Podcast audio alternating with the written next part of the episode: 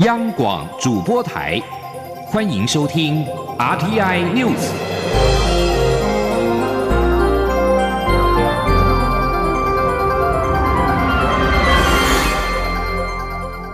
听众朋友您好，欢迎收听这节央广主播台提供给您的 RTI News，我是张顺祥。首先看到的是鞍马王子李志凯体操世锦赛摘银，是台湾史上首位连两届夺牌。鞍马王子李志凯十二号在世界体操锦标赛的鞍马决赛，难度分六点五零零分，执行分获得八点九三三分。以总分十五点四三三分摘下了银牌，也是首位连续两届在世锦赛夺牌的好手。去年摘铜的李志凯，今年在世界体操锦标赛鞍马决赛，以总分十五点四三三分摘下了银牌，是台湾首位连续两届在世锦赛夺牌的好手。队友肖佑然以十四点七三三分拿下了第七名。二零一六年里约奥运金牌，英国的名将惠特洛克鞍马决赛飙出十五点五零零分，一举摘金。而爱尔兰选手麦克莱纳根以十五点四零零分镀铜。李志凯今年在体操世界杯的墨尔本站跟杜哈站相继斩获金牌，并在拿波里世大运完成鞍马二连霸。这次在德国的斯图加特举行的体操世锦赛，先助中华队抢下四张成队的二零二零东京奥运的门票；而在个人的全能是拿下第十二名。李志凯十二号在鞍马决赛第七位出场，并上调难度到六点五零零分。比赛过程动作流畅，执行分获得了八点九三三分，以总分十五点四三三分抢下了银牌。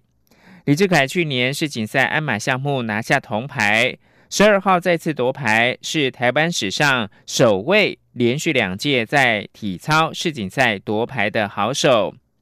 另外一名台湾的体操好手肖佑然，这次在世锦赛的鞍马决赛初登场，安排在第九位压轴亮相，拿下十四点七三三分，以第七名坐收。继续关注的是副总统陈建仁出访教廷，十二号下午应邀拜访马切拉塔教区的利马窦研究中心。他盛赞利马窦代表的东西方文化相遇的意义，表示台湾国图设有利马窦与太平洋研究室，期待未来更多的交流。利马窦神父是明朝时期到中国传教的几位先驱，与现任教宗方济各同属天主教耶稣会，教宗经常在谈话当中推崇利马窦。意大利马切拉塔是利马窦出生的教区，设有利马窦研究中心。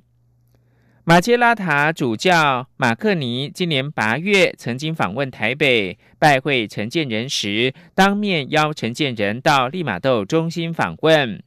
陈建仁表示很高兴，很快就有机会，因为到教廷参加。纽曼枢机主教等五位天主教先人的丰盛典礼，顺便到马切拉塔参访。陈建仁表示，台湾跟马切拉塔教区关系密切，除了前任主教朱利奥多里与现任主教都曾经访问台湾，隶属马切拉塔教区的次和平神父更在台南圣母升天堂服务长达十九年。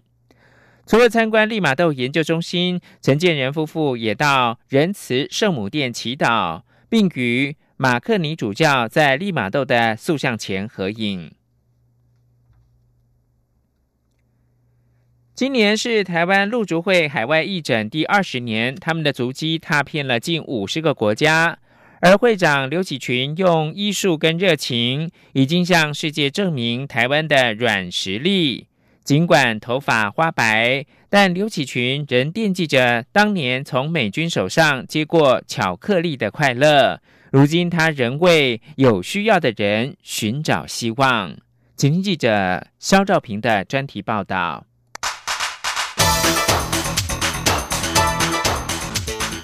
专题报道。真的很没有尊严。九月中，刚从约旦扎塔里难民营义诊回来的台湾陆竹医疗和平会李祥医师，感慨难民在战火下的不可承受之重。因内战逃离家园的叙利亚人，或约旦政府收留。而这一座难民营约有八万五千多人，大约是六点五个连江县人口。但这里只有七点八平方公里。陆竹会这趟约旦义诊，不光是为难民撑伞，还打算搭起屋檐。近年已经减少海外义诊的陆竹会创会会长刘启群，这次亲自带队，要为常设医疗站探路。虽然跟相关单位还在讨论阶段，但计划已在他脑海里转过一次又一次。刘启群说：“那我算一算，譬如说以医生来讲。”你若一般的医生，你没有给他一个月三十万，他在台湾可能可能至少跟这个钱差不多，或者可能比这个多。对。那团长的话，你当然要高一点嘛，对不对？那如果团长以四十万来讲，那三个月三个医生一个月就一百万。嗯。那剩下八百万，你可能就是药师啦，一个药师一个检验，两三个护士会用大概八百万，跟一些杂效，那加一加的话，大概就。一百万美金了。有点疯狂、有点顽皮的刘启群，其实是四十岁才走上义诊之路，起因竟是睡过头，没跟上同学的义诊团有关。当年答应同学邀约义诊。虽然架了两个闹钟，但最后还是睡过头，没跟上。就是这股不好意思跟不服输的复杂情绪，让他决定要来趟偏乡义诊。于是，在一九九五年的新竹尖石乡，跨出了义诊第一里路。而海外义诊的一里路，则是因为一九九九年科索沃战争难民的身影，抢占了新闻版面，也抢进了刘启群的心里。很想帮忙，但有没有能力跨足海外，这点让他十分犹豫。可是刘启群念头一转，觉得就算力量再小，还是能为难民做一点。于是刘启群决定先飞趟马其顿，了解医疗需求。但因为管制因素，没有客机能抵达。这件事让当时的外交部国际组织司司长夏立言知道了。于是，在外交部医疗包机邀请下，陆竹会踏上第一次的海外义诊。同时，也是全亚洲第一个进入马其顿的医疗团。第一次的海外义诊，让刘启群发现，陆竹会并不会比其他国家逊色。有了这个基础，海外义诊之路就越走越远。一晃眼就走了二十年，踏遍近五十个国家。而这段行医路不孤单，因为单纯的奉献，让陆竹会更以台湾名义加入在联合国具有咨询地位的国际非政府组织。不仅如此，二零一六年被获选为瑞士日内瓦全球五百大非政府组织的第一百九十一名后，接下来几年的名次更是不断往前，今年更获选为第一百五十八名。二十年的义诊之路，每一次都有不同压力跟考验，当中也包含了中国的政治打压。刘启群说：“国际援助牵涉的政治跟现实因素非常多，光有热情、专业还不够。尤其在两岸特殊的政治关系下，中国当然不乐见台湾在国际发光，但越是这样，越要有突破的实力。”刘启群选择用一视同仁的医疗人道精神，向世界、向中国展现实力。他说：“我既然是做医疗嘛，那我也是一视同仁嘛，所以说我到中国也义诊了很多次。那我去年到到中国的时候，那因为我想说，哎，那我也应该去看看吧，哈，那我就去看看。那后来也得到很好的礼遇了，平常心讲，就是我们一下飞机，这个国台办。”当然就派两个人就随谈，那当然是确实是帮我们解决问题，但是某个角度也说，诶，看到我们在做什么了，我觉得这没有关系。然后可能因为他觉得说我们纯粹是很单纯就在义诊，所以说我我离开的时候，云南的国台办主任、副主任，还有什么两岸什么交流的一个处长都出面来帮我们践行。虽然遭遇过政治干扰。但刘启群对义诊始终保持热情，原因是第一次在马其顿的义诊让他感动久久。当时在医疗站的刘启群，把多的便当送给一位约五六岁的小朋友，小朋友则是踮起了脚尖，在刘启群的额头留下一个吻。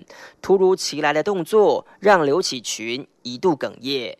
他说：“走去了以后，把便当拿来以后，没多久他又回头转过来，走到我面前，然后垫着脚，那一只手就搭着我的肩膀，我的这个，然后那那我就大家就想，然后亲我一下。”好好的走开，然后那时候感觉你就这百感交集。为什么？因为我在这个地方，他的感受我知道。可是在这个地方他逃难，那我知道。他在一一个请我一下，然后在楼离开，可能这辈子我遇不到他了。然后所以我就感觉我很愿意多做一点。虽然哽咽，但刘启群心里满是欢喜，因为从义诊中这些难民的一个微笑、一个拥抱，甚至一个眼神，让刘启群看到那个当年从美国大兵手中拿到巧克力而快乐不已的自己。他说：“哦，那时候物质很缺乏嘛，口香糖、巧克力跟原子笔都是很稀罕的嘛，让你高兴。所以说那种高兴，我自己内心知道嘛。可是当我去义诊，发觉说。”那些小朋友或或给他，我帮他们看病或给他们小礼物，他们很高兴。我能感受他的高兴是以前我的高兴。二十年念念不忘的海外义诊是否带来回响？陆竹会已经获得国际肯定，但还有很多苦难里的人走不出来。虽然头发花白了，但刘启群还是坚定地说，会继续用最大力量做很有福气的义诊工作，就像当年第一次决定海外义诊的理由一样，力量再小，还是能为难民做一点。中央广播电台记者肖兆平专题报道。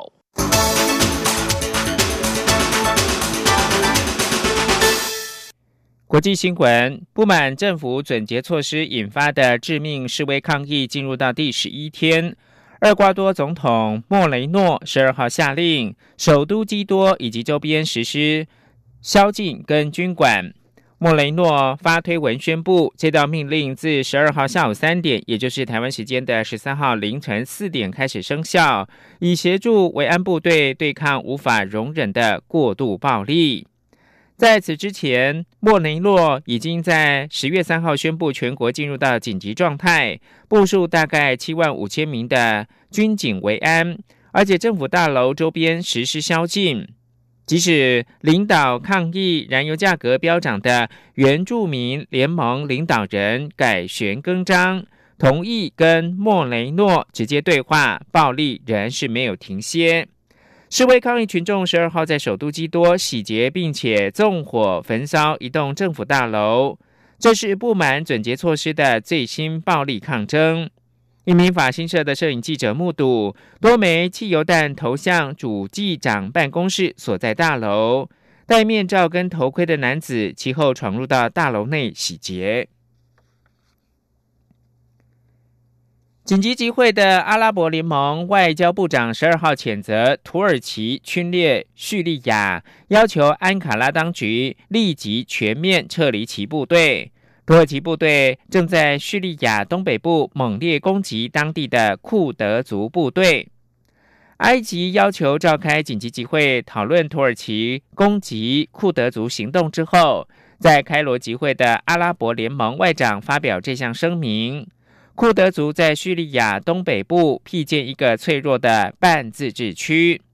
土耳其部队自九号开始展开致命攻击，招致广泛国际谴责以及威胁要祭出制裁。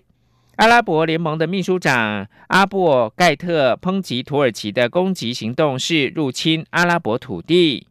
阿拉伯联盟表示，安卡拉当局的攻击行动直接威胁阿拉伯的国家安全，并且称他们将会考量对抗土耳其侵略的紧急措施。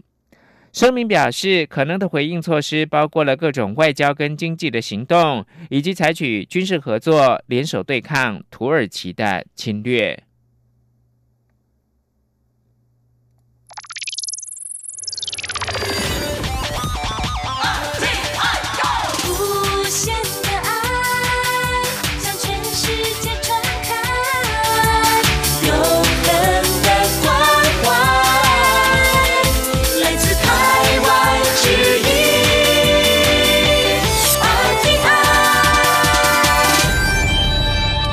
现在是台湾时间清晨的六点四十五分，我是张顺祥，继续提供新闻。美国联邦参议员克鲁兹十二号表示，香港的行政长官林郑月娥取消了他跟会晤的安排。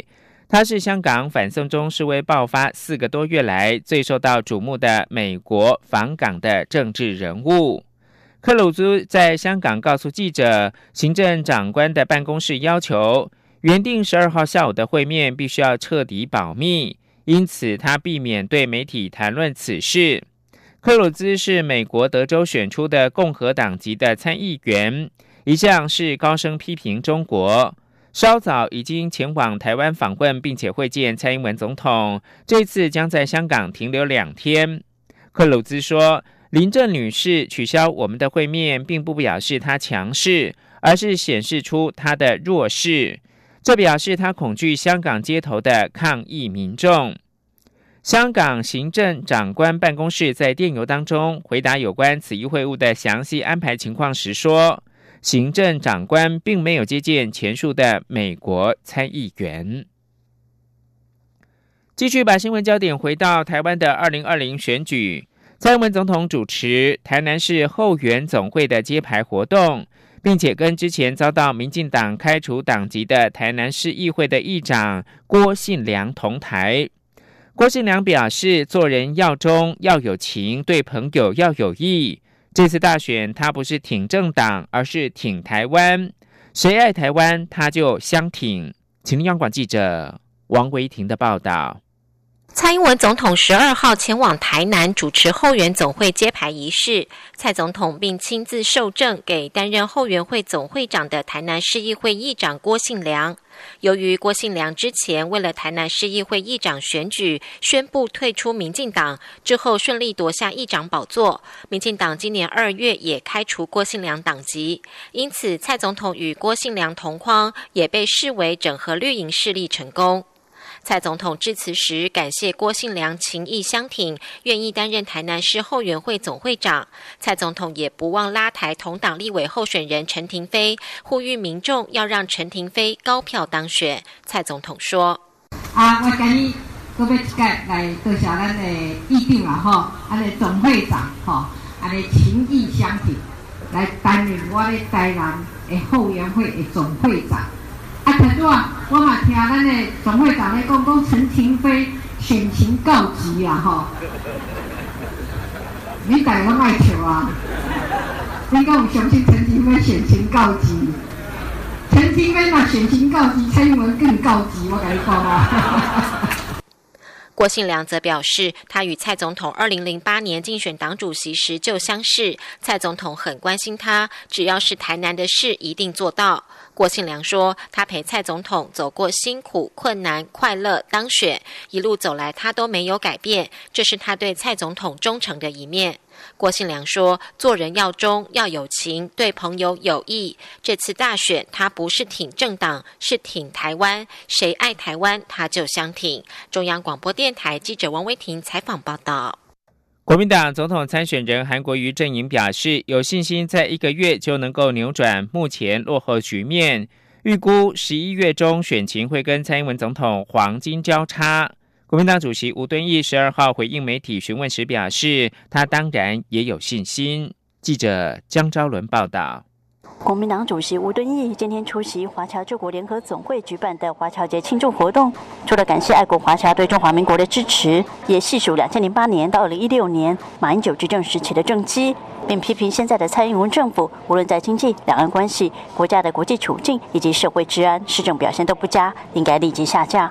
吴敦义说，国民党肩负重返执政的责任，目标是要创造廉能有为的政府，繁荣均富的生活、公益和谐的社会以及稳定的两岸关系。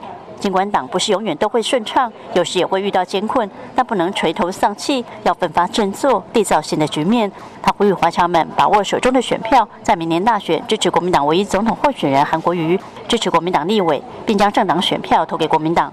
活动结束后，有媒体询问吴敦义对于韩阵营近日宣称要全力扭转战局，十一月中选情会与蔡英文总统出现黄金交叉的看法。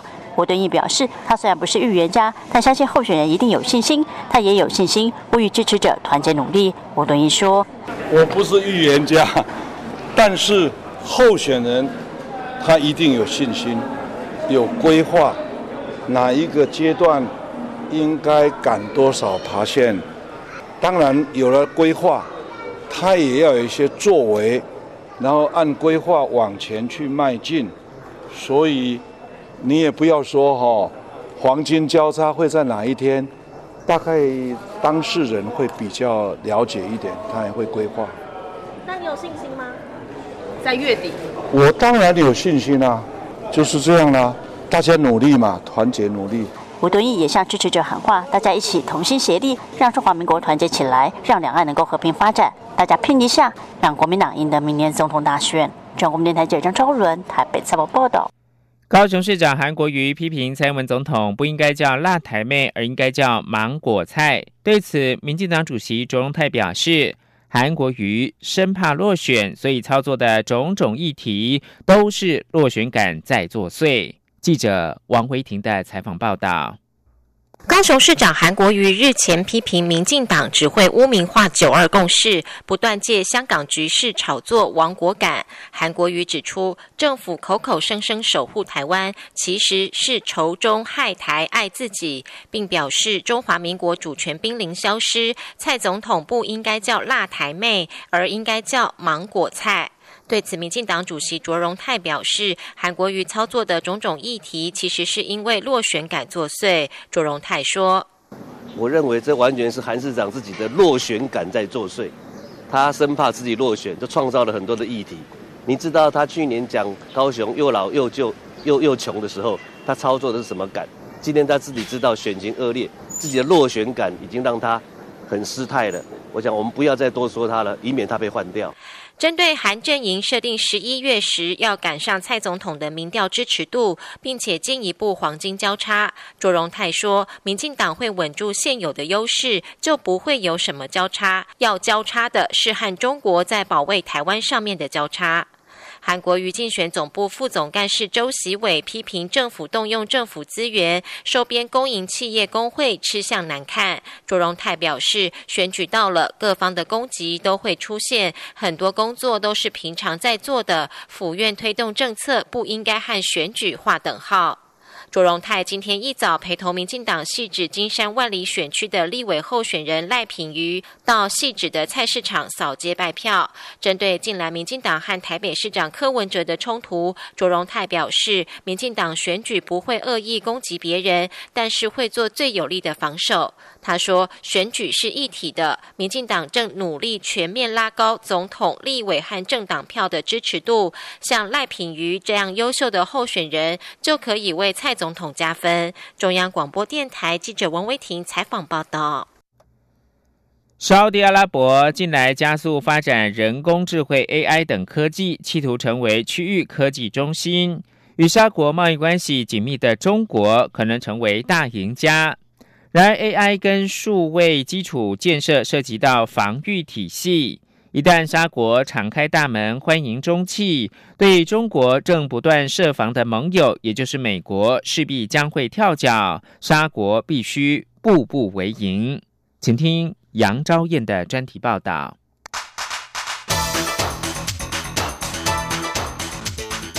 专题报道。沙地阿拉伯近来开放外国旅客非宗教性质的观光，本周又决定开放女性参军，吸引全球注意。其实，沙国王室今年夏天也下令要在三个月内建立国家人工智慧中心和国家资料管理办公室等机构，筹备期限到十一月底为止。这项行动并未获得国际太大关注，却可能牵动沙国和美国、中国的关系。利雅得二零一六年就推出愿景二零三零计划，希望让高度仰赖石油的经济出现新风貌。大权在握的沙古王储萨尔曼亲王，接着于二零一七年宣布，将花费五千亿美元打造全自动化特区，号称将以人工智慧，也就是 AI 和物联网连接一切。然而，沙国碍于常年来的常规等因素，发展 AI 和数位金融科技的速度都落后区内的阿拉伯联合大公国和巴林等国家。现在沙国准备一鼓作气冲刺，力图成为中东的科技中心。在国际油价低迷之际，中国的基础建设能力或许能满足耗时短、价格低廉等要素。不过，专家警告，求助中国恐怕不为沙国防御盟友所乐见。近年来，作为波斯湾合作理事会最大国家的沙地阿拉伯，在能源、金融产业等方面逐步与中国加强合作。目前，沙地阿拉伯最大贸易伙伴就是中国，去年双边货品贸易总额达六百三十三亿美元。根据半岛电视台，萨尔曼亲王今年二月访问中国的时候，曾经与中国国务院副总理韩正会面。双方同意扩大合作，推动中国的一带一路计划和愿景二零三零计划。此外，沙地阿拉伯二零一七年底也已同意参与以中国为首的数位经济国际合作倡议。中国高官并持续呼吁中沙两国推动高科技合作。如今，沙地阿拉伯计划加速发展 AI，追求数位转型，中国自然想成为沙国的伙伴之一。华府阿拉伯波斯湾国家研究所驻所学者莫杰尼茨基本周在外交政策网站分析，中国企业可在短时间内以较低的价格来执行数位基础建设计划和 AI 的运用，帮助沙国预算免于狂飙。中国学术机构和公民营实体还可以支援沙国的科技领域。中国央行也准备发行数位货币。这些经验和条件都能让沙国获益。相较之下，美国企业谷歌、德国软体大厂斯艾普等欧美企业虽然都在寻求布局沙地阿拉伯，但西方科技业多半仍忌惮沙国的社会、政治和外交情势变化。而中国早已准备好投入，例如中国电信巨擘华为，今年八月便携手沙地通讯和资讯科技部，推动五 G 训练计划。值得注意的是，华为已经受美国指控，可能协助北京政府情搜的工作，可能危及防御安全。美国并呼吁盟友别使用中国电信设备发展五 G 通信网络。莫杰尼茨基分析，中国官员把 AI 科技和全球通讯网络视为扩展经济和军事力量的核心角色。中国官员和商界也认为，中东可以联系欧洲和非洲市场，有力发展“一带一路”倡议下的数位丝路计划，确立中国成为全球科技强权。现在，沙地阿拉伯若进一步开放中企参与数据和科技领域，让北京进一步涉入中东，将触碰美国等盟友的逆鳞。沙国最大炼油厂上月初才遭到邻国也门的叛军以无人机袭击。能源设备面临无人机和飞弹的威胁。现在，沙地阿拉伯还需要美国的盟友出售军备。若沙国选择疏远盟友，势必将得不偿失。沙地阿拉伯必须在美中之间谨慎求取平衡。以上专题是由编译杨昭燕编辑播报，谢谢收听。